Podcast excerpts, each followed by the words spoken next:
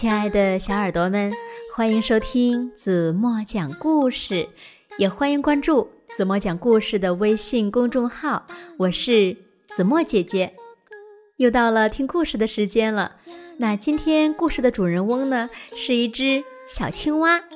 小青蛙遇到了一个非常让人觉得害羞的问题，它呀忍不住一直的放屁屁。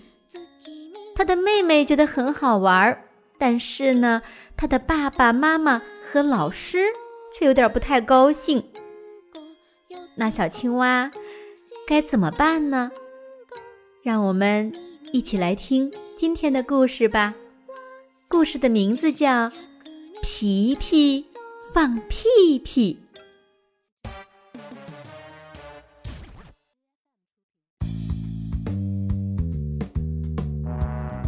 小青蛙皮皮肚子出了一种吵人的毛病，已经有好几天了。它整天都在放屁屁，吃东西的时候，做游戏的时候，就连睡觉的时候也会。唉，真讨厌呢。其实呢，皮皮已经很满足了。他很喜欢在呱呱村这个小地方过的日子，在这里呀，他有很多朋友。皮皮在池塘里放屁，弄出了许多泡泡来。他的妹妹丽丽觉得很好玩，池塘变成泡泡浴缸。但是呢，青蛙妈妈很担心。他说：“皮皮应该去看医生。”医生帮皮皮检查身体，他对皮皮说：“你说啊，再把舌头伸出来。”可是呢，皮皮发出来的却是一声很响的屁屁。医生的眼珠子溜溜的转了转，捂着鼻子低声的说：“嗯，不严重，哦，只是肚子里有些臭气啊，慢慢就会好的。”可惜的是，好的实在是太慢了。无论皮皮走到哪里，屁屁总是跟着他。穿衣服的时候。洗脸的时候，上学的时候，一天里没有一个时刻皮皮不放屁。上课的时候，老师问：“二加二是多少？” 皮皮放了一个又大又响的屁，全班同学咯咯的笑着。皮皮的脸色变白了，他很不好意思。老师的脸色也变白了，因为他实在很生气。他批评皮皮说：“真没礼貌，不许再胡闹了！我一定要告诉你的家长。”皮皮试图停止放屁，但是呢，屁就是停不下来。嗯。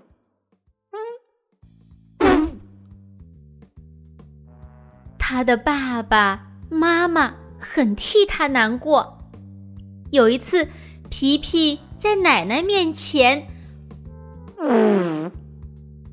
放了一个大响屁，妈妈就说：“还真的，皮皮，你赶快上床去睡，看看能不能停止放屁。”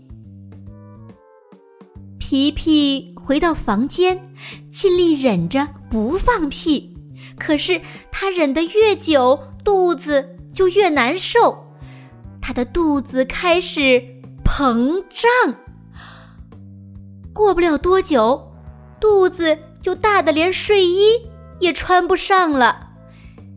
第二天早上，皮皮觉得好奇怪，他不饿，也不渴，他的肚子呢，变得好大好大，费了好大的劲儿，才勉强能挤出大门。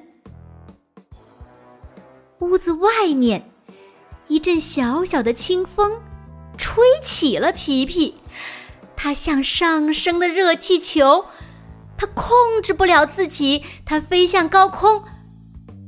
妹妹丽丽高声喊叫：“皮皮，回来！”但是皮皮呢，却越飘越高。从空中看，下面的世界好美丽呀！那些房子，那些田野，还有远处的那些小山，皮皮看得好高兴啊！但是，在地面上，他的妈妈哭着，他的爸爸对他喊着。皮皮，求求你回来！求求你！我回不去了。皮皮说：“他飘得更高了。”皮皮爸爸想出了一个好主意，他说：“皮皮，赶快放屁，能放多大声就放多大声。”但是呢，皮皮听不见。他问：“爸爸，你说什么？”地面上的一家人齐声喊：“赶快放屁呀！”皮皮放屁了，好大的一个响屁。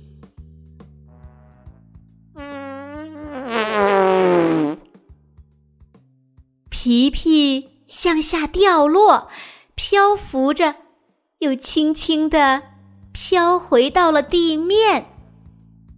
皮皮扁扁的躺在地上，像一个泄了气的气球。爸爸妈妈、丽丽跑了过来，高兴的呱呱直叫。他们紧紧的抱着皮皮。那天晚上。一家人享用过了妈妈做的美味的黄豆汤，全家大小挤在沙发上坐着。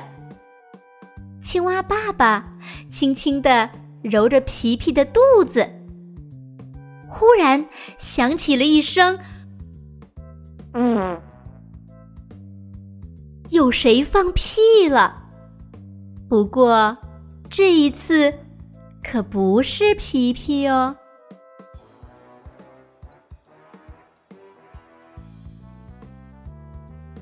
好了，亲爱的小耳朵们，今天的故事呀，子墨就为大家讲到这里了。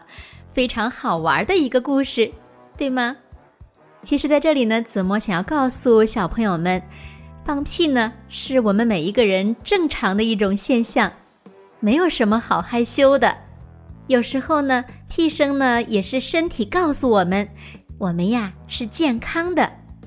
当然了，也尽量不要在。人很多的地方，大声的放屁，确实有点不太文雅。好了，那今天子墨留给大家的问题是：在故事中呢，小青蛙皮皮为什么飞到了天上？它又是怎样回到地面上来的？如果小朋友们知道正确答案，就在评论区给子墨留言吧。好了。今天就到这里吧，明天晚上八点半，子墨还会在这里用一个好听的故事等你回来哦。如果小朋友们喜欢听子墨讲故事，不要忘了在文末点亮好看。好了好了，轻轻的闭上眼睛，一起进入甜蜜的梦乡啦。晚安喽。